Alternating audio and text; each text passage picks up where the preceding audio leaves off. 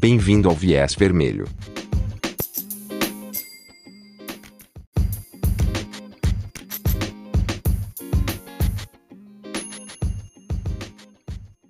Olá, eu sou o Enzo do Ideias Vermelhas e esse é o primeiro episódio do Viés Vermelho, espaço onde conversaremos sobre política no cotidiano, fazendo a ponte entre a teoria e a prática, sempre, é claro, através da lente vermelha. Olá, camaradas. Me juntando aqui na empreitada é o Jay, do Heurística. E por hora, tanto o Ideias Vermelhas do Enzo quanto o Heurística são projetos pessoais em construção nas redes sociais. E agora, no melhor estilo de ir aprendendo enquanto faz, lançamos esse projeto em conjunto, o Viés Vermelho. Somos militantes de esquerda, mas não somos nenhuma liderança ou especialista em algum assunto. Apenas dois sujeitos comuns em processo de formação e organização política. E é justamente por isso que queremos compartilhar com vocês esse nosso processo. Você, aí em casa, vivendo o Brasil de 2020, o que fazer? Como se organizar e ajudar? E na pauta de hoje, como se organizar contra o fascismo. Mais novo absurdo no cenário político brasileiro são manifestantes de rua no meio da pandemia, não só ignorando as medidas sanitárias, mas explicitamente contrárias a elas, puxando das vítimas dessa doença maldita. Protestos esses de caráter antidemocrático, pedindo fechamento do Congresso, prisão de ministros do STF e clamores por golpes militares. Enquanto isso, a oposição era criticada por apenas lançar notas de repúdio e surgia aquela dúvida de sempre: e aí, ninguém vai fazer nada? Domingo, dia 31 de maio, ocorreu mais um protesto dos desvairados de verde e amarelo na Avenida Paulista. Dessa vez, houve que fizesse algo. Deus, olha os antifas na Paulista, gente! Os antifas vieram guerrear.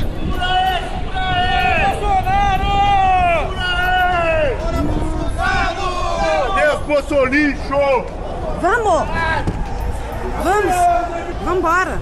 Membros das torcidas organizadas Antifa puxaram um contra-protesto. Levou muita gente para as ruas. Antifa é sigla para um movimento antifascista surgido na Alemanha pós-guerra, cujo principal símbolo são aquelas duas bandeiras que circularam na internet nesses últimos dias, sendo uma vermelha, representando os comunistas, e outra preta, dos anarquistas, pois são esses os fundadores do movimento e historicamente os dois grupos mais engajados na luta antifascista. É claro que aqui no Brasil a luta antifa tem sua própria história e organizações. Como melhor explica o Iclis do canal de YouTube Leitura Obriga História, o fascismo é uma ideologia que mistura várias outras. Logo, uma de suas características é a dificuldade de sua definição, o que também a leva a abrigar muitas contradições. O fascismo se apresenta em diferentes formas. Outro canal do YouTube, o Meteoro.doc, resume os 10 pilares do fascismo segundo o livro de Jason Stanley, que é uma de muitas fontes sobre o assunto e como esses pilares se apresentam na realidade brasileira. Esses pilares são facilmente reconhecidos no Brasil, e principalmente no atual governo. O desprezo pelos intelectuais e a ciência, de teorias das conspirações, propaganda hipócrita, até porque fascistas acusam os outros de serem aquilo que eles mesmos são. O autoritarismo, o punitivismo e também o desejo de retornar a um passado mítico que nunca existiu. Na Itália era Roma, mas hoje é algo como Make America Great Again. Ou, na época da ditadura, é que era bom. E fascismo está sempre relacionado com opressões em diversas formas, seja com a classe trabalhadora ou por critérios raciais, religiosos, de gênero ou sexualidade.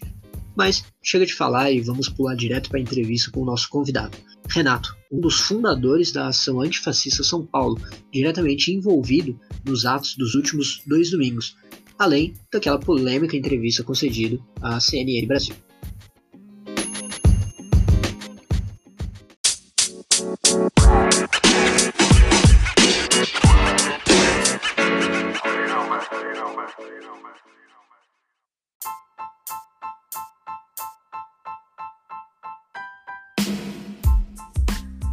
Primeiramente eu queria agradecer o convite, né, para estar falando com vocês.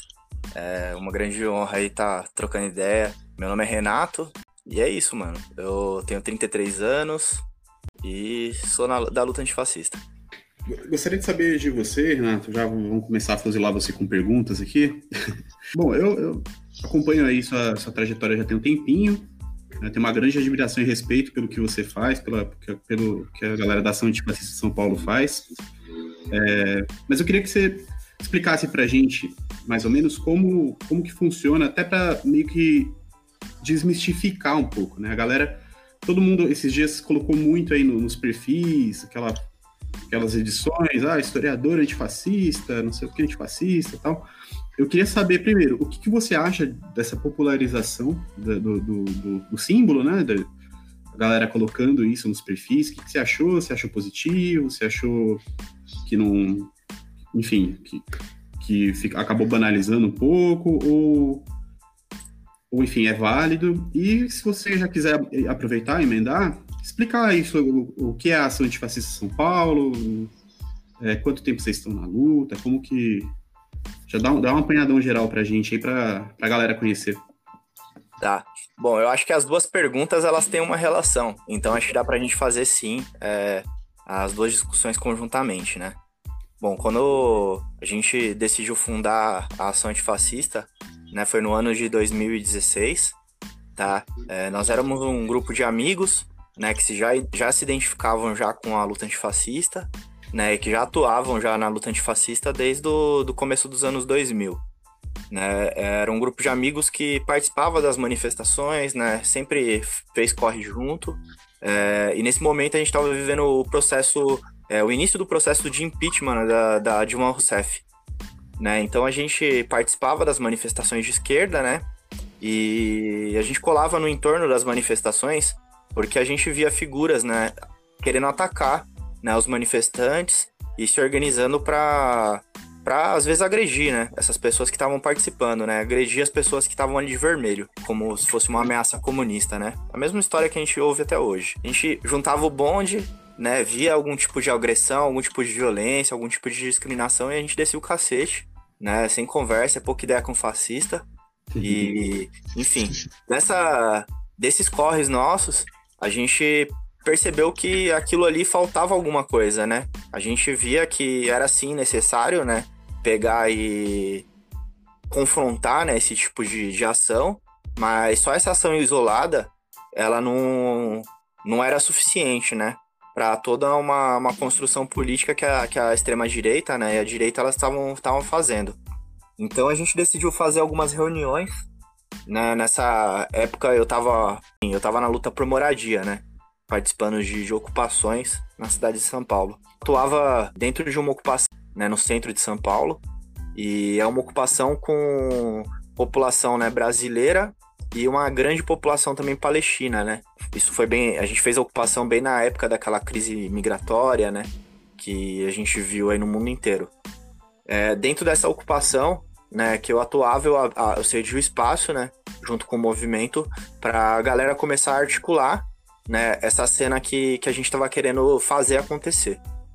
Então, é, rolaram algumas reuniões. Antes da, da reunião, já, já, antes dessas reuniões nossas, já tinham ocorrido já é, duas marchas antifascistas, né? E inclusive essa pessoa que organizava as marchas antifascistas, ela estava presente, né, nesses grupos que a gente estava se reunindo.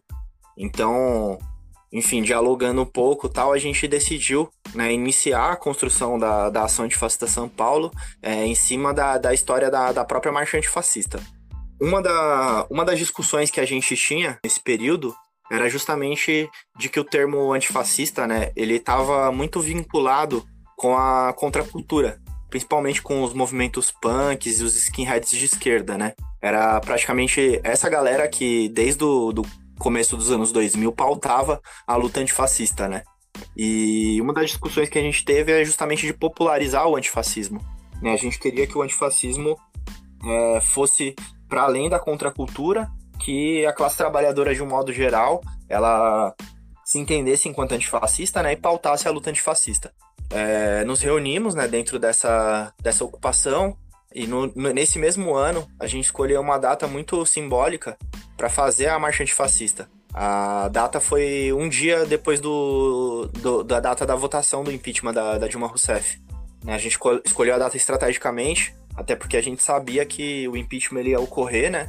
Porque as forças da, da extrema-direita elas estavam extremamente organizadas, né? E com aparato é, dentro do, dos órgãos responsáveis pelo impeachment, né?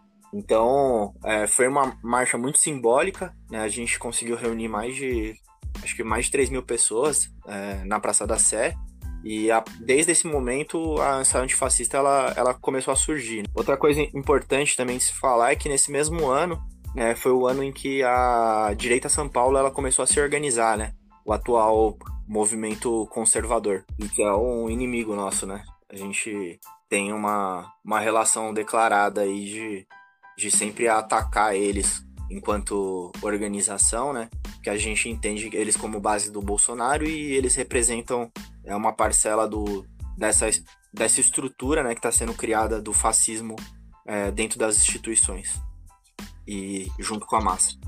Você falou que já havia duas marchas já é, antifascistas antes mesmo de, de fundar essa organização. É, mas para fazer uma marcha você já precisa de um certo nível de organização. Qual que seria a diferença entre o que havia antes, o que foi criado depois, é, e desde que foi criado até agora, assim, houve uma, uma grande diferença nessa organização? É, eu acho que assim, para a gente discutir isso, eu vou ter que entrar um pouquinho na questão histórica, né? O antifascismo no, no Brasil ele existe desde a década de 30, né? Então, desde a década de 30 já existem grupos, né? Um dos exemplos que a gente tem na década de 30 é a FUA, né? A Frente Única Antifascista. E, enfim, a gente tem um exemplo muito legal também em 34, que foi a, a Revoada dos Galinhas Verdes, né?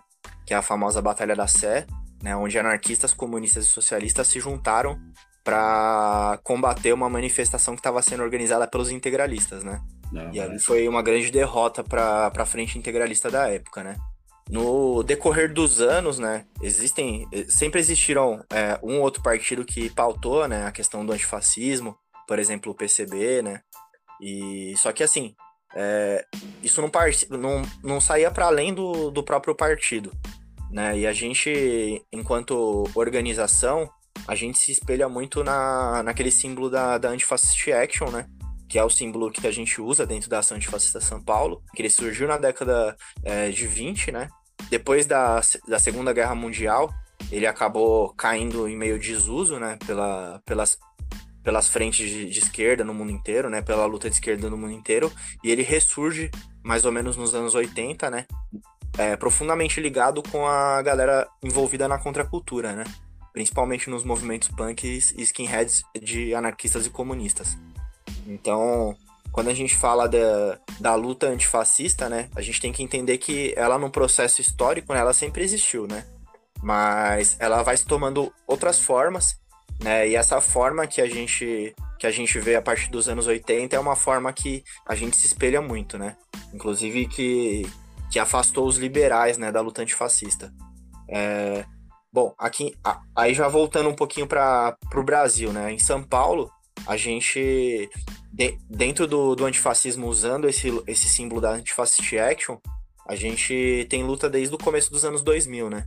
E no começo dos anos 2000, a galera que usava era principalmente também a galera da contracultura, né? Que estava envolvido e eram movimentos né, extremamente periféricos e marginalizados na época, né?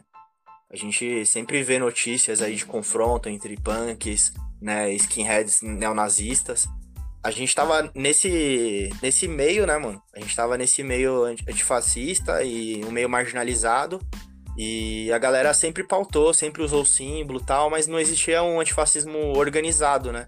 Era uma coisa mais é, espontaneísta, de pessoas que se identificavam né, com as pautas, com as bandeiras que são defendidas mas que não era nada é, estruturado, fundamentado, né?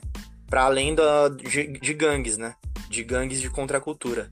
Né? Era, eram movimentos sim políticos, né? Mas muitos deles, ah, até por conta de no começo dos anos 2000 a gente não ter tanto acesso à informação, né? Porque era uma cena que vinha de, de fora, né? A, a questão do antifascismo. Não ter acesso à internet, às vezes por ser um movimento que a gente estava construindo nas periferias, né? A gente percebia essas contradições, né? Às vezes a galera, tipo, pautava a questão racial, mas não tinha um aprofundamento no debate, por exemplo, com relação à LGBTfobia, né? É, ou com relação ao, ao, machismo, né? O sexismo. Então, essas ideias, né, dentro do, do próprio, desses próprios movimentos de contracultura, elas foram se, se desenvolvendo, né? A gente viveu um processo histórico de desenvolvimento até chegar é, alguns grupos e conseguirem se afirmar, né, com, levantando todas as mesmas bandeiras que internacionalmente a ação antifascista ela defende. Show de bola, Renato. É, aí só para complementar aquela primeira pergunta que eu fiz, os símbolos, é, o símbolo da, é, do antifascismo, a galera utilizando aí nos perfis, o que, que, que, vocês aí como, como movimento acharam disso? Ah, então, a gente achou maravilhoso, na verdade, né? É, como eu disse, a nossa ideia, né, quando a gente fundou a ação antifascista, era justamente popularizar o antifascismo, né? A gente queria que a, que a luta antifascista ela fosse para além né, desses grupos que até então eram grupos que estavam marginalizados, né, pela própria mídia e pela sociedade, né? Viam como grupos apenas é, violentos, né? Então, para a gente é muito legal isso. Eu acho que é uma proposta que a gente vem construindo desde o início da organização e eu não vejo, é, na maioria dos, dos, aspectos, coisas ruins, né? Eu acho que existe sim uma, parte, uma, uma parcela ruim, né? Principalmente na questão de, de não trazer um recorte de classe, né? E de um recorte político radical de esquerda, né? A gente vê hoje liberais, né, usando, se utilizando do símbolo, mas enfim eles não representam é, não representam o que a, as bandeiras que a gente defende. Além de você vocês convocarem uma marcha um protesto uma manifestação que outros tipos de ações vocês acabam fazendo? Considerando que de um ponto de vista de quem tá uma pessoa um pouco mais alienada uma pessoa que não tá talvez tão atenta está acompanhando só pela TV só vai ouvir falar disso no momento que, que aparece ali uma manifestação, um confronto com a polícia ou com um protesto mesmo, né, massivo, né? E, e às vezes, bom, a gente sabe como funciona essa questão da mídia, né? É muito fácil eles tentarem jo jogar contra, colocando lá que nem o Datena botou para votação lá, você concorda com o protesto que tem quebra-quebra, né? Reduzindo só a isso, né? E também, mas só para constar, quando o Datena colocou isso, o quebra-quebra ganhou, né? Foi, foi muito legal lá no, quando ele fez. Até tentou fazer de novo, né? Acho que o pessoal não entendeu a pergunta, refez e continuaram apoiando. Ele ficou, ué. Mas e aí, como que é, além da, da, da desses protestos, além da, da, da, manifestação, que tipo de ação, assim, dessa construção mais diária que é feita? Não, legal. É, eu acho que essa discussão é muito importante, né? Porque, de fato, o que a grande mídia ela propõe, né, é sensacionalismo, né? Ela pega ela se pauta em coisas que dão audiência, né? E elas não se, pautam, não se pautam na construção que a gente faz cotidiana. Como eu disse, o, a ação antifascista ela surgiu dentro de uma ocupação, né? Ocupação que existiam muitos refugiados sírios e palestinos. É, e a gente sempre teve um trabalho, uma relação muito próxima né, com a luta palestina, né, com a luta antisionista palestina. E a gente sempre teve um trabalho muito próximo com a classe trabalhadora de um modo geral, né? A população negra e periférica. A gente, dentro dessas ocupações, a gente sempre fez trabalho de políticos de formação, suporte quando essas famílias precisam de ajuda, às vezes com uma reintegração de posse, né? E, enfim, arrecadação de alimentos quando necessário, e de novas ocupações também, quando, quando precisa ser feito, que é uma outra, uma outra forma de ação direta. Além disso, a gente realiza também é, encontros né, para debater temas políticos, é, cines debates, assistir um filme a respeito de algum tema político, discutir, né? E esse é, esse é um trabalho que a gente faz muito forte no sentido de realmente de pegar e formar né, novos quadros políticos, né? E trazer novas pessoas para a nossa luta, né? Uma luta radical de esquerda. Renato, no, no, no Ideias Vermelhas, eu abri esses dias atrás para o pessoal fazer pergunta. Como, como o podcast é novo, tal, não, não chegou muita, muita resposta deles, mas uma, uma coisa que é, duas pessoas mandaram para explicar para a galera por que, que se não, não, não pode se dialogar com o fascista, por que, que a gente não pode tratar o fascista é, como, como as demais pessoas numa democracia, por que, que o fascismo ele não tem diálogo, ele tem que ser esmagado? Bom, o, o fascismo, na verdade, ele é um movimento que ele prega a intolerância, né? Ele, ele prega o ódio contra o diferente, né? E acho que numa sociedade com democracia, né? E não que eu acredite na sociedade de democracia representativa que a gente tem. Eu acredito na superação dela.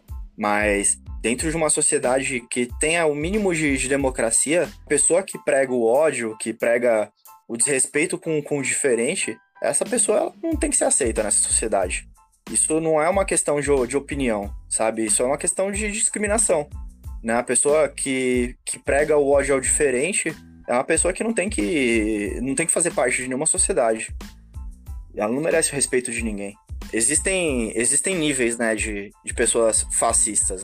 Existem pessoas que são conservadoras, né? Nossa sociedade, em sua maioria, ela é extremamente conservadora, né, em alguns aspectos. Mas a gente costuma dizer dentro da organização, né, que a gente divide é, entre dois tipos de fascista, né? Que existe o fascismo organizado, né? Existe aquele fascismo não organizado. Tem pessoas que reproduzem esses aspectos de preconceito e discriminação.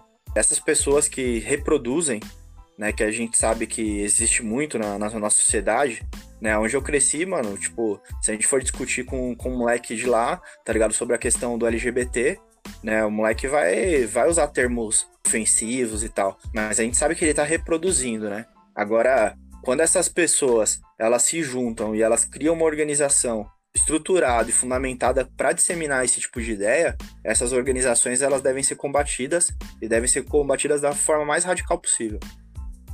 Às vezes quando a gente fala sobre o papel da mídia de desmobilizar e até jogar contra a população, eu acho que é importante a gente diferenciar que a gente fala de uma mídia hegemônica e, e possui aí o trabalho de mídias alternativas que são muito importantes, que a mídia, a, a, quando a gente fala de mídia hegemônica, a gente fala de um grande canal de TV, de rádio, da maneira mais tradicional que a gente se informa, né? É que ele se informa para uma massa muito grande de pessoas. Sim. Já está na mão de pessoas que estão envolvidos com a institucionalidade então são grandes empresários que também são representados no Congresso e tal, e que têm interesses. Ah, tem surgido agora também muita gente falando sobre a ideologia antifascista e sempre esquecendo que se, se o antifascismo é uma ideologia, e eu nem sei dizer se é ou não, porque eu, eu entendo ela mais é um movimento contrário a uma ideologia, né? Não, não sei se se encaixa como uma ideologia em si. Mas a galera esquece de que isso implica que existe uma ideologia dominante. Não existe esse negócio de, não, eu vou dar uma notícia aqui, eu vou falar só o fato, sem ideologia. Então acho que tem essa relação com, com essas mídias alternativas e mais ou menos com o que você estava falando sobre esses níveis de fascismo, porque na verdade ele é algo que está entranhado nas instituições e nas pessoas, né? E acho que é muito importante você realmente, acho que detalhar até um pouco mais como que você faz esse, esse diálogo de existe esse cara aqui que ele é, digamos assim, um propagador ativo e consciente de fascismo e contra ele não tem diálogo. A gente tem aqui supressão e até uma violência justificada. E tem umas pessoas aqui que, olha, elas precisam ser recriminadas, mas ao mesmo tempo elas também são de certa forma vítimas. Assim, o, o, o pensamento hegemônico, né? Ele é o pensamento da classe dominante, né? A gente sabe quem, quem tem dinheiro tem poder dentro dessa estrutura, né, dessa sociedade que a gente vive, que é uma sociedade capitalista, quem detém os meios de comunicação né, é a elite, são as classes dominantes. Então, a narrativa que é construída, ela é uma narrativa sempre que está pautando uma luta né, liberal e conservadora. Né? Ele não tem ideia, ideia de abrir mão desse, desse pensamento, porque é isso que fundamentaliza a própria estrutura do capitalismo. A gente, a gente luta contra, contra essas ideias né? Mas é uma luta que a gente vem travando e vem trazendo uma construção para dentro da nossa sociedade, né? Para dentro da nossa classe. A gente passou por um processo é, muito complicado, né, no país, que foi o processo do, da ditadura militar, né, onde a esquerda ela foi perseguida, ela foi exterminada, né, muito, muito militante teve que ir para fora do país. Então, a gente, eu acho que de, depois do fim da ditadura, a gente vive um período de, de reconstrução da esquerda, né? A esquerda ela perdeu o, o campo político revolucionário, né? E boa parte dela ela ficou nessa perspectiva, né, é, social-democrata, né, e reformista, né? E não que eu não ache importante existir pessoas, né, que estão disputando esse meio, né, o meio de o meio institucional, né, esse meio burguês. É importante sim, existir pessoas que estão atuando nesse meio, mas eu acho que esse não é o único modo de fazer política. A gente precisa construir expressões políticas mais fortes, né, junto com, a, com o nosso povo e com a nossa base, né? E não ficar refém dessa, dessa política institucional. A gente, dentro da, da luta antifascista, pode ver que existem muitas pessoas ligadas à questão do futebol, né, ligado a questões de, de grupos de rua, ligados a questões culturais, né, como a música. Então, assim, a gente tem um leque político muito grande, né, e o antifascismo ele não é uma coisa só, né, ele não é uma coisa homogênea, né, existem as suas contradições também dentro desses grupos, né. Eu acho que cada grupo tem uma forma de se expressar e de atuar, nem, em nem todas as coisas a gente concorda. Legal. É, gosto do tema, leio sobre o tema, me interessei. Eu quero fazer parte da ação antifascista de São Paulo ou de qualquer outro, outro lugar. O que, que eu tenho que fazer para fazer parte disso? Como que funciona? É, e outra coisa, o que esperar a partir do momento que você está dentro do movimento? O que é esperado é, dessa pessoa? O que, que ela faz? Enfim, como que é o dia a dia? Enfim, muito se fala sobre o movimento antifa, mas geralmente as pessoas não conhecem de fato. Então, é, é na verdade, essa pergunta é para meio que dar uma desmistificada aí, para a galera entender melhor o que vocês fazem, por exemplo, num dia de manifestação, enfim, como, como que é a rotina de vocês nesses tá. atos. Tá.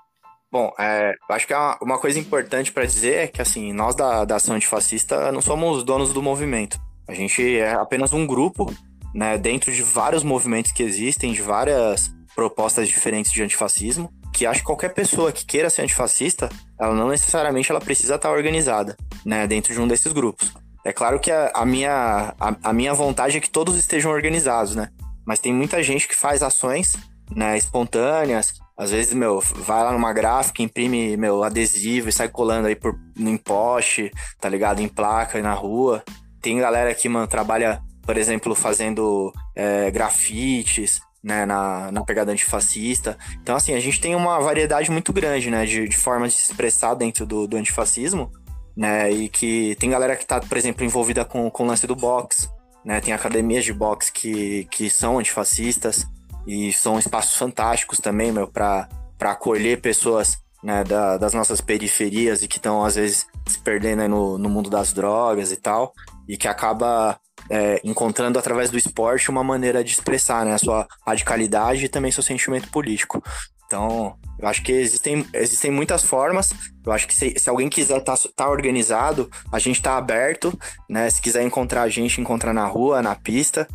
Enfim, se quiser trocar uma ideia também através das páginas, né? As páginas estão aí, dá pra gente, pra, pra gente desenrolar uma ideia e se conhecer, faz, né? Faz se conhecer. Já, já manda. Oi? Já, já faz um jabá, fala das páginas aí, já pra galera é. seguir. Não, beleza. A nossa, a nossa página da Ação de Fascista é Ação de Fascista São Paulo, né?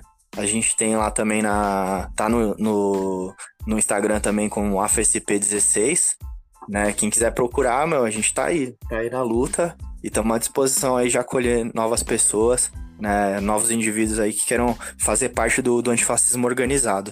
E para além do nosso da, da, da, AFA, né, a gente tem outras, outros coletivos também que compõem a AFA, né? Porque a AFA, ela, na verdade, ela é uma frente.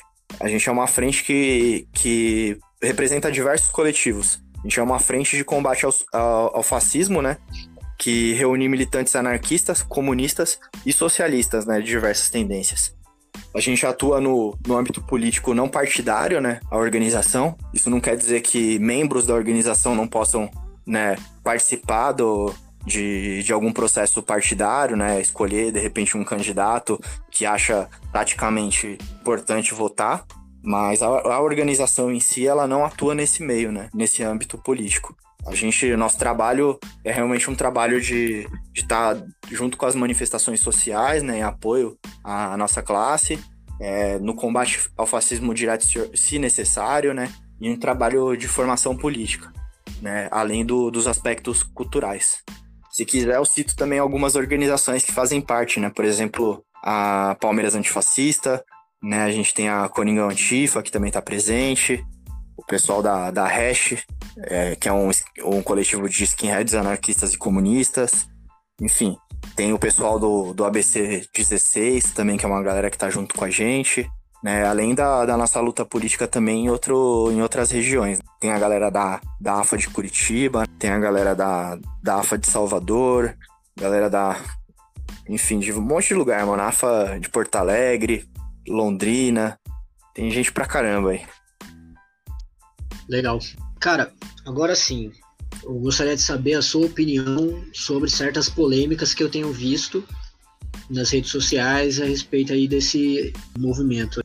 Primeiro que tem a questão do resgate histórico das bandeiras, que a gente já perguntou, mas eu queria entender o que você pensa sobre o equilíbrio que a gente tem que ter entre popularizar a, a luta antifascista e não deixar se esvaziar se você acha importante, né, não se deixar esvaziar certos elementos do símbolo, né, como a questão que bateram muito falou, olha, essa bandeira é preta por causa do anarquismo, essa bandeira é vermelha por causa do comunismo, prejudicial você esvaziar isso, trocar as cores assim por qualquer cor aleatória e, e, tem algumas outras que têm um significado, por exemplo, colocar as cores da bandeira LGBT, aí você fala, não, tudo bem, porque a, a luta ela já está intrinsecamente conectada, né? mas outras não. Porém, ao mesmo tempo, no atual momento que nós vivemos, que também não é tão atual assim que algo já se ocorrendo há muito tempo, né? a despolitização que existe no Brasil, inclusive da criminalização da esquerda, principalmente da esquerda socialista e comunista, chegaram ao ponto de criarem bandeirinhas para colocar nas redes sociais de é, antifa e anticomunista. Eu, eu considero os dois extremos e eu não apoio nenhum lado, né?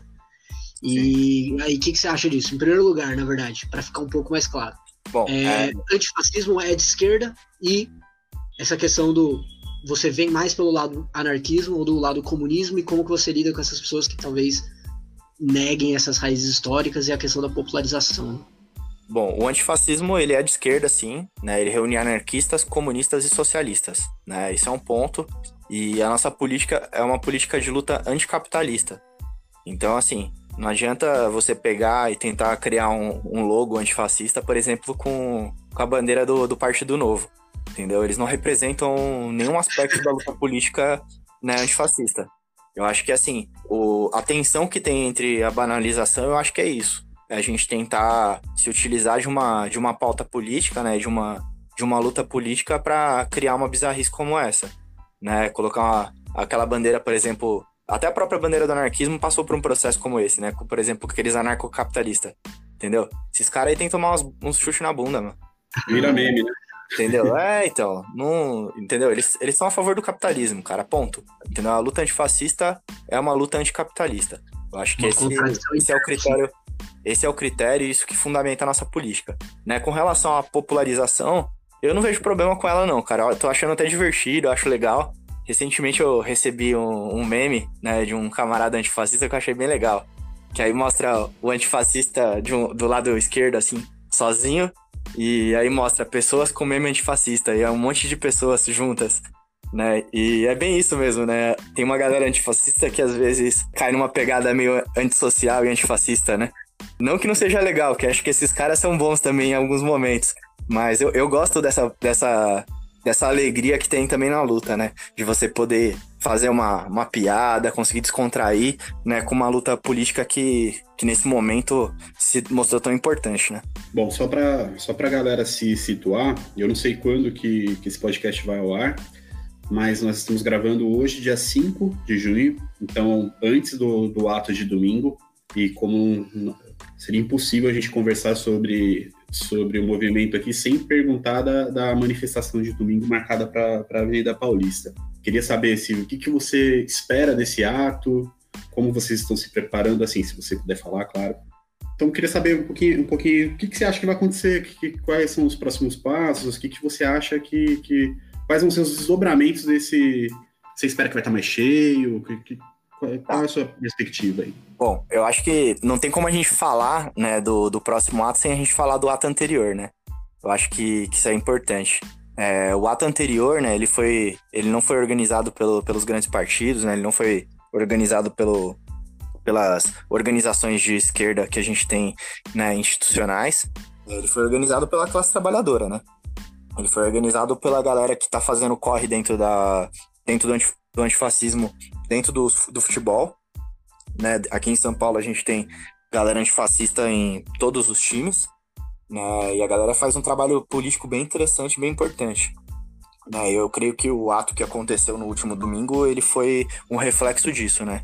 É essa galera se organizando, trazendo as pessoas com ideias de, de esquerda, né, de dentro do futebol, para expressar né, o seu ódio ao que estava acontecendo, né, com aqueles atos de, de extrema direita ali é, descumprindo a quarentena, né, e enfim, com bandeiras neonazistas, com tudo o que a gente né, mais repudia na nossa sociedade, né, violências racistas, é, machistas e LGBTfóbicas, né? Então, eu acho que é um reflexo, né, o que a gente, o que a gente está fazendo.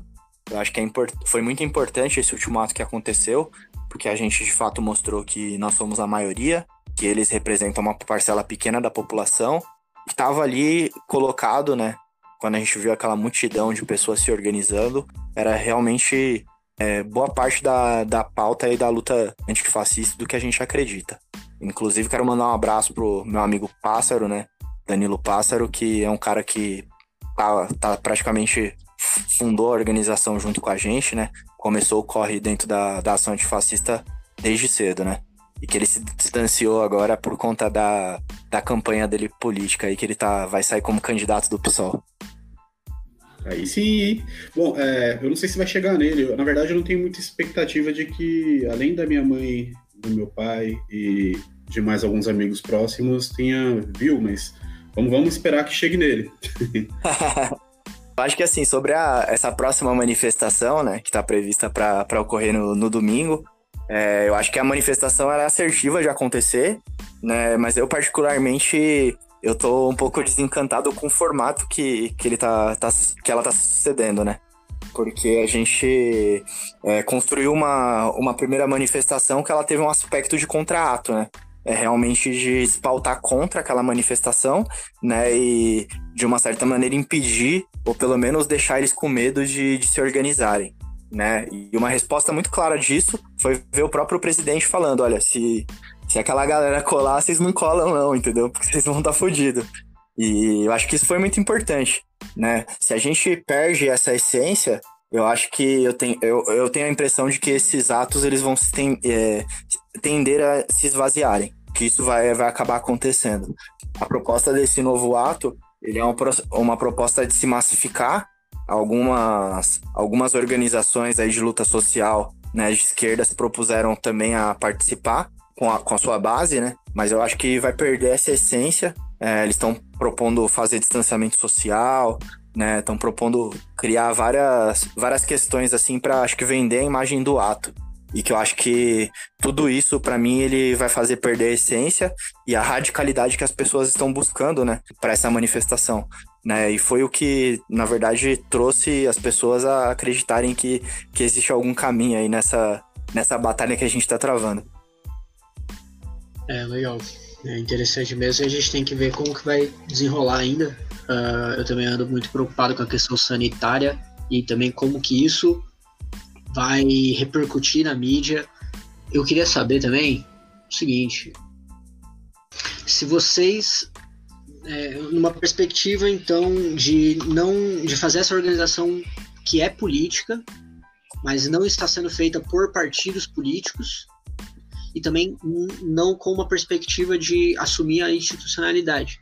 A gente sabe a limitação disso. Mas então, por que, que ela, ela consegue surgir, por exemplo, de, um, de uma torcida organizada? Porque é uma galera que se junta para assistir futebol, os caras torcem pro mesmo time. Como que isso desemboca para estar tá na rua lutando por democracia? Me parece aí um, um salto não muito intuitivo.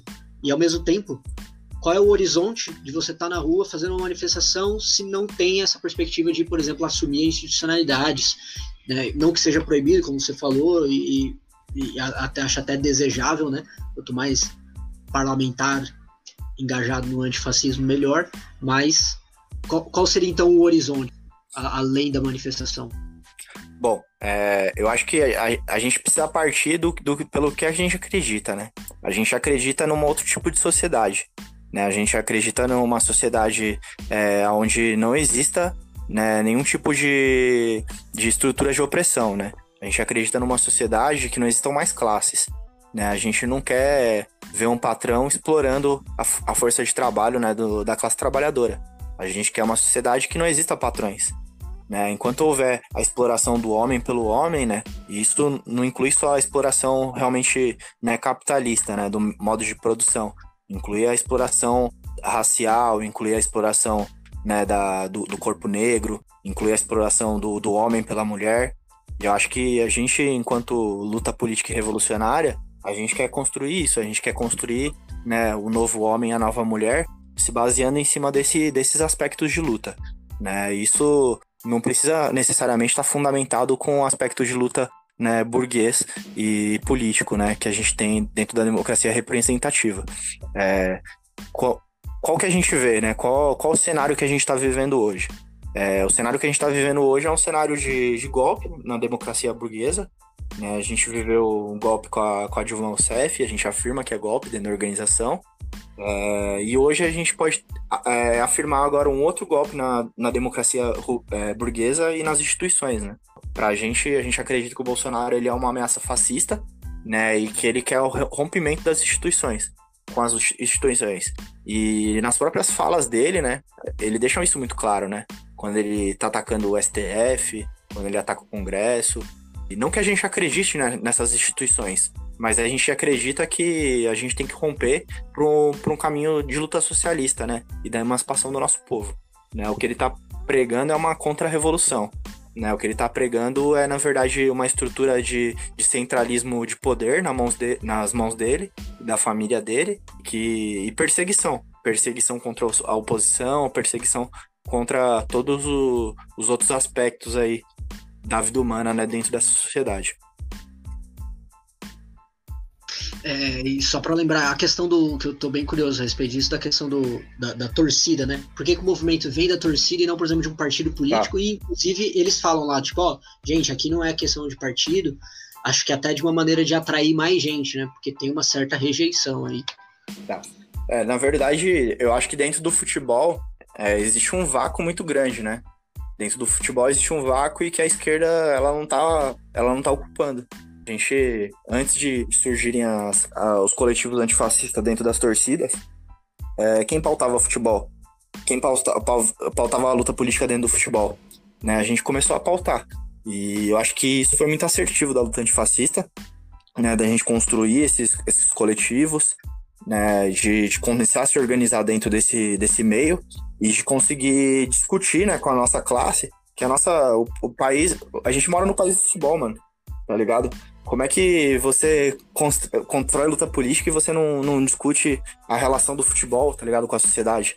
Isso é um absurdo, mano. É, a gente começou a fazer isso, sem dúvida nenhuma, essa primeira, essa primeira manifestação né, que ocorreu, ela foi um reflexo disso. É, uma reflexo, é um reflexo da, da luta política que a gente vem construindo com essa, esses coletivos que estão né, construindo a sua, a sua estrutura dentro do, desse espaço. Renato, você, na, na, sua resposta anterior, você mencionou é, sobre o Bolsonaro e tal. Vou aproveitar para fazer uma pergunta aqui para você sobre, sobre o dito cujo. O que, que você acha que vai acontecer daqui para frente? É, os sinais eles são muito claros, né? É, e é importante diferenciar aqui que eu estou questionando que você acha que vai acontecer e não o que você quer que aconteça, porque o que você quer que aconteça, acho que pela sua fala já fica bem claro. Então, qual é a leitura aí da, dos movimentos desse, desse atual governo? O que, que vocês esperam que vai acontecer daqui para frente? Tá. Bom, o... eu, vou, eu vou falar um pouco sobre o que a esquerda está propondo, tá? Para a gente desconstruir um pouco essa narrativa que, de um modo geral, a gente não concorda. Né? A, a esquerda, ela caracteriza né, o fascismo na figura... personaliza o fascismo na figura do Bolsonaro, tá ligado? Isso não... Isso não representa, mano. Ele não é, ele não é o fascismo em pessoa. Né? Na verdade, existe um processo de construção. Né? Hoje, 30% da sociedade ainda apoia ele. Né? Esse 30% da sociedade, né? dentro desses 30%, existem sim os aspectos fascistas. Né? O fascismo ele é uma organização que não é simplesmente um cara todo poderoso que vai chegar lá e vai construir uma narrativa e vai impor para toda a sociedade. Ele constrói sim é, e se fundamentaliza dentro da, da, das bases sociais. Né? Então, esses 30%, eles são 30% que a gente vai ter que lutar contra ele. O fascismo desses 30% que está organizado é um fascismo que a gente tem que combater e destruir, mano. Entendeu? O fascismo não se discute, ele se destrói. A esquerda, de um modo geral, né, hoje, ela, ela pega e ela tá pautando, por exemplo, fora Bolsonaro. Né? Se o Bolsonaro sair, quem que vai entrar? Não é o Mourão? Entendeu? Se o Mourão sair, quem que vai entrar? Vai ser um cara de esquerda? Não vai ser. Então, assim, a gente precisa entender né, que a sociedade ela, ela tem um problema muito maior do que para além da figura do Bolsonaro. Né? E a gente, para a gente conseguir ter mínimas possibilidades de, de organização política, né? E não ser perseguido e ser assassinado por ser de esquerda, a gente precisa combater tudo isso, né? E não personalizar tudo isso na, em uma figura, né? Eu, eu concordo em tudo com você. Eu só acho que esse número de 30% ele é um pouquinho menor do que os 30% que estão apoiando ele agora. Porque tem uma pesquisa um pouco mais para trás, de algum tempo atrás, que mostrou que a, aquela base dele caiu. É, que além, além, de perguntar se apoiava, viram é, a, a, faixa salarial, enfim. É, e aí perceberam que os mais ricos que apoiavam ele caiu e subiu nas, nas classes populares. Então, isso na verdade é resultado direto da ação do governo de dessa ajuda de 600 reais que foi dada para a população mais pobre para enfrentar a pandemia. Então eu acredito que seja até um, um, pouco menor do que esses 30%, subiu um pouco por causa desse benefício, mas isso não vai durar mais que três meses. Então, mas resumindo é isso, né? É, a, a, a, pergunta que eu fiz foi sobre o que você espera que vá acontecer com o governo. Você acha que ele vai é, tentar tentar o golpe? Você acha que que com as manifestações ele vai recuar? É, era, essa essa era, era, era a minha dúvida. Tá, o, o governo nesses dois anos, né, ele, de fato, ele aprofundou extremamente o neoliberalismo né, no nosso país, né? Então, aquelas pessoas que tinham mínimos direitos trabalhistas, né, elas foram sucateadas. A gente viu as pessoas, né, trabalhando muito em emprego informal. Então, ele, ele pregou esse neoliberalismo durante dois anos, né? E agora a gente está vivendo uma pandemia. Né, uma pandemia que imagina se ele tivesse, por exemplo, é, privatizado o SUS, né, que era um projeto, era um projeto do governo. Se ele tivesse privatizado o SUS, as pessoas iam estar tá morrendo meu, a números é, significativamente maiores, né? Então, assim, o que eu espero desse governo agora é, eu creio que ele vai, ele vai retroceder em alguns, alguns pontos, né? Mas eu acho que para manter ainda a legitimidade do governo. E eu acho que eles vão tentar cada vez mais assim criar uma base sólida, né? Isso já tem, vem se mostrando, né? Por exemplo, aquele grupo 300 que foi criado da Saru Inter, né? Vai mostrar um, montar um grupo mais radicalizado e futuramente sim tentar um golpe com as instituições, né? Tentar um golpe na, na própria burguesia, né? para finalizar, acho que já está acabando o tempo. Que dica que você tem para as pessoas, assim, mano, no dia a dia, quem está em casa, acho que existe uma certa melancolia sobre toda a esquerda que está sendo piorada, tanto pela questão da pandemia quanto pelas ações do governo. De, em primeiro lugar, como ficar bem, tá ligado? Tipo, você tem que preservar a sua saúde mental e, e, e saúde física, né? Mesmo. E também como se proteger, como se protege nas redes e até no dia a dia, né? Porque a gente já viu aí, não vamos falar nomes, mas rolou listas e vazamentos, coisas assim, algumas pessoas ficam bem assustadas. É, e também não dá para falar que não tem justificativa, né? A gente vive aí num país em que Marielle Franco morreu há quanto tempo e não temos aí um, uma solução, né? Tá. Bom, a gente, assim, é, a gente não concorda com, com o furo da quarentena, né? Mas a gente vive uma contradição. Né, eu acho que a gente tem que manter sim isolado, a gente tem que manter, né, seguir as recomendações que estão sendo passadas né, pelos, pelos órgãos responsáveis de saúde. É, porém, a gente, a gente decidiu sair para a rua porque a gente viu uma ameaça né, ainda maior do que o coronavírus é, acontecendo, que é uma ameaça à, à, à política institucional e burguesa. Né? A gente não é a favor dela, a gente foi para a rua porque a gente vê que existe uma ameaça fascista, né, e que um golpe dentro dessa, uma ruptura, né, dentro dessas com essas instituições burguesas é algo pior, né, para a esquerda do que a manutenção delas. A gente acredita numa outra forma de fazer política, né? Mas existe a necessidade hoje da gente estar tá presente, da gente dialogar com, com outros setores, né? Para a gente combater um inimigo ainda maior, que é o fascismo como que vocês fazem com essa parte também da, da segurança, até no sentido de ameaças mesmo, de intimidação, de até de confrontamento com a própria polícia e com os outros militantes, né? Por exemplo, o, a gente citou aí o 300 do Brasil, que já admitiu que tinham armas no acampamento E depois, ainda assim, depois disso, eles conseguiram, acho que o financiamento coletivo pelo Vaquinha, apesar de que eu acho que foi uma fraude, né? Fingiram que era o financiamento para deixar claro quem estava financiando, de 70 mil reais. Digamos assim, a paridade de armas nunca vai ser parecida. Né? A institucionalidade, a institucionalidade já é fascista, tolera o fascismo de uma maneira muito mais tolerante que a própria esquerda radical, e eles têm a polícia. Tá. Bom, com relação às nossas políticas de segurança, né, algo que a gente não pode abrir muito, né, até porque senão é, acaba não sendo mais política de segurança. É, mas enfim, acho que cada organização ela tem a sua. É necessário sim, né, organizar isso. É necessário sempre estar tá pautando isso, porque é, de fato existem grupos organizados, né, e que querem eliminação física dos nossos, né. Mas o conselho que eu, que eu dou é, mano, não abaixa a cabeça, entendeu? Começa a treinar, é, se organiza, entendeu? Que nós somos, mano, a maioria. É, a gente não tem que ter medo do confronto, né? E é isso, mano. É, a gente vê esse grupo aí da Saru Winter se organizando. Os caras não conseguiram, mano, colocar nem 600, 60 pessoas na rua, entendeu? Olha a manifestação que a gente fez. Acho que eu vou ter medo pra uns Zé Ruelas desse. Tranquilo, mano. Caras puxar arma, eu quero ver atirar, mano.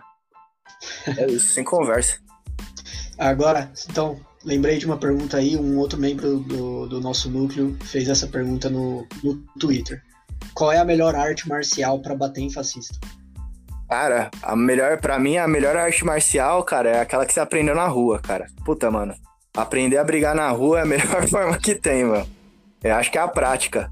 É, não tem nada igual à prática. Acho que é importante sim, tipo, estudar meu boxe, estudar jiu-jitsu, né? Aprender um pouco do Muay Thai né? Tem uma galera que tá treinando e que tá sempre dentro da, desse espaço de academia, né? Mas é muito diferente, né? Quando a gente tá fazendo aquela, aquela luta solo, né? Contra um indivíduo, ou quando a gente tá fazendo uma, uma briga né, em, em coletiva, né?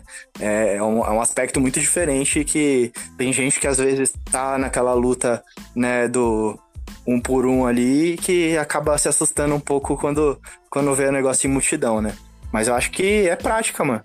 É algo que a gente, todo mundo precisa começar a fazer, né? A gente não tem que ter medo. A violência, ela, meu, ela tá intrinsecamente é, ligada com a nossa sociedade, né? A gente tá no país, meu, que mais mata pessoas, tá ligado? Eu, eu não tô dizendo que eu sou a favor disso, né? Eu, eu acho que a gente é contra isso, mas pra gente conseguir é, traçar um outro, um outra, uma outra sociedade, né? E conseguir enxergar um norte de uma sociedade possível, a gente precisa trilhar o caminho revolucionário, né? E a violência revolucionária ela não deve ser negada. Bacana. Eu sei que o tempo tá meio que, que acabando, mas eu, pelo menos, eu tenho pelo menos mais três perguntinhas que dá pra você responder rapidinho até, Renato. Tranquilo. Polícia Antifa, existe? Cara, essa pergunta é polêmica, né? Até o Mark Bray hoje soltou uma, né, batendo no Leonel Hadi, né? É, é, um assunto complicado, né, meu? Eu acho, eu acho que o trabalho que, por exemplo, o Leonardo Hard ele faz dentro das instituições é um trabalho muito importante, cara. É, eu admiro o trabalho que ele faz. Porém, é, tem um aspecto que para mim é complicado, que é o seguinte: ele tá dentro da, de uma estrutura, né? Uma estrutura que a gente sabe que essa estrutura ela, ela comete o genocídio da, da população negra e periférica, né? E ele é o órgão de repressão do Estado, né? Para conter a luta política né? E qualquer possibilidade de mobilização, né, que a gente tenha. Então, ele dentro da instituição que ele tá, ele vive uma contradição, né? Eu respeito o trabalho que ele faz, eu acho que é importante ter pessoas lá dentro fazendo, mas isso não é antifascismo. A gente tem que entender que o, fascismo ele se estrutura né, através do Estado, né? Então, pra gente, isso é, é um pouco complexo. Bom, para quem não sabe, o, o Mark Bay escreveu o manual Antifa, né? É, inclusive a gente, eu, eu, tive junto com o Renato no dia da palestra sobre o livro aqui no, no, Brasil, a gente tomou uma com ele, foi bem legal. Um livro que você, você indicaria algum, algum livro, assim, o que eu citei aqui, ele, acho que ele já, já é uma indicação em si. Mas uma pessoa que quer conhecer melhor o, o movimento, que livro assim que você introdutório, enfim, que você indicaria um, enfim, não precisa ser introdutório, um livro para alguém conhecer melhor o movimento. Tá, cara, eu vou, eu vou indicar um livro e um filme, tá? tem o. Eu acho que a gente pode indicar como o livro, o próprio livro do Mark Bray, eu acho que é um livro legal e que foi lançado recentemente, né, em português. Ele dá uma, uma ideia do, do antifascismo realmente organizado, né? Que ele vem, ele vem estudando, né, pessoas que estão nesse meio, que pessoas que estão organizadas, e ele vai criando a narrativa, né? Tipo uma narrativa meio jornalística, né? Que ele, que ele traça um caminho bem interessante, né? Que nem aquele caminho acadêmico para desenvolver né, os aspectos do, da luta antifascista. Acho que vale a pena ler o livro dele. E tem um filme que é bem legal, meu, que chama Caçadores de Skins.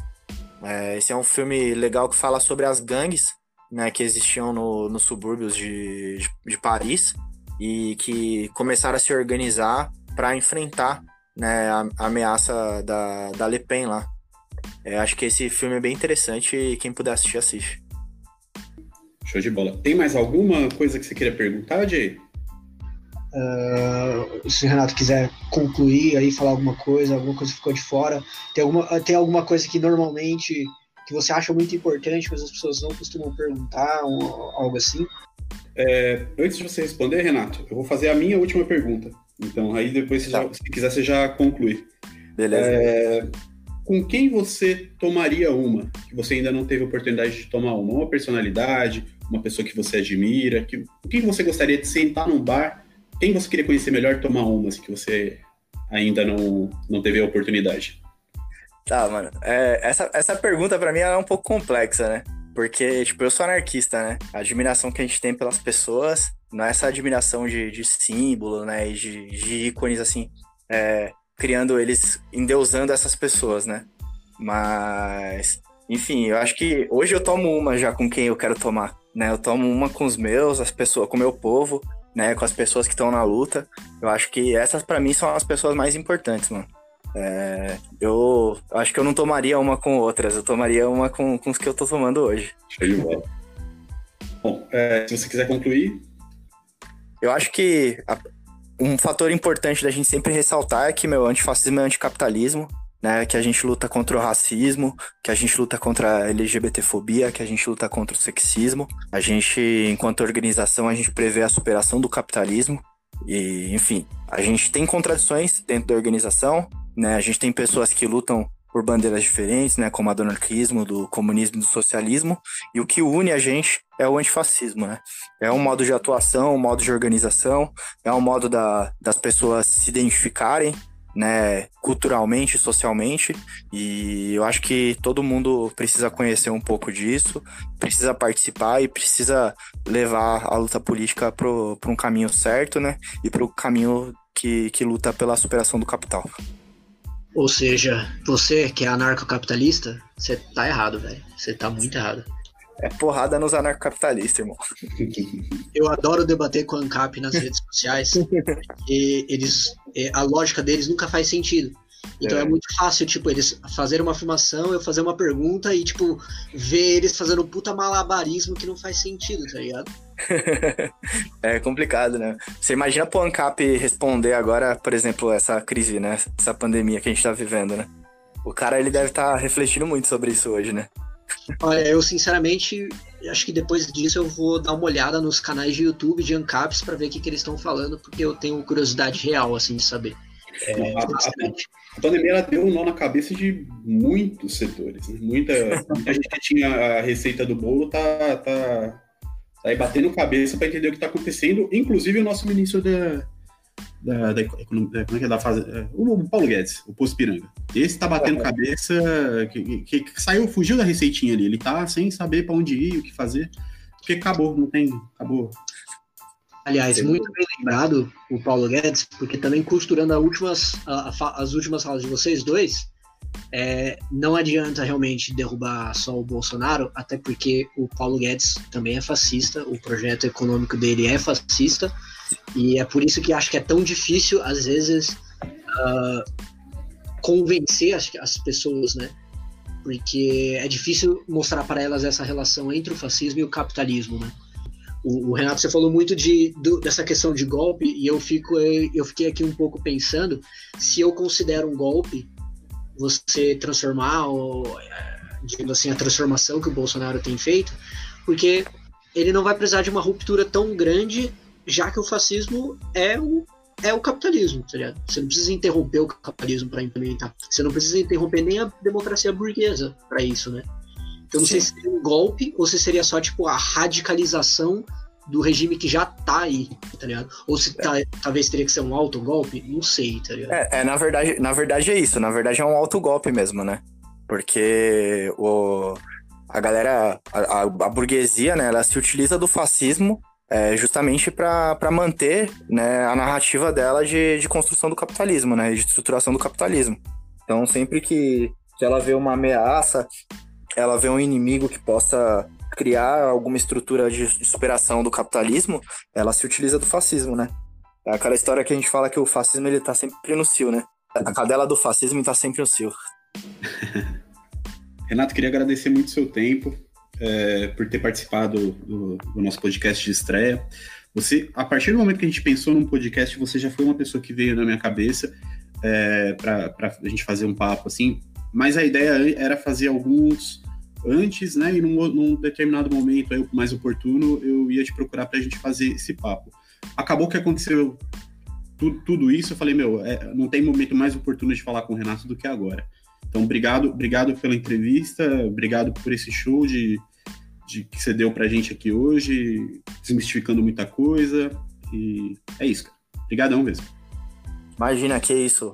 Obrigado a vocês aí pela oportunidade. E se quiserem gravar outros, a gente discutir outros temas também, a gente tá à disposição aí. É isso aí, cara. Muito obrigado mesmo. É, foi muito realmente enriquecedor. Eu confesso que eu não entendo muito de anarquismo e a própria luta antifa, para mim, é, é, de certa forma uma novidade. E é muito legal. É, eu, eu me sinto assim, na verdade.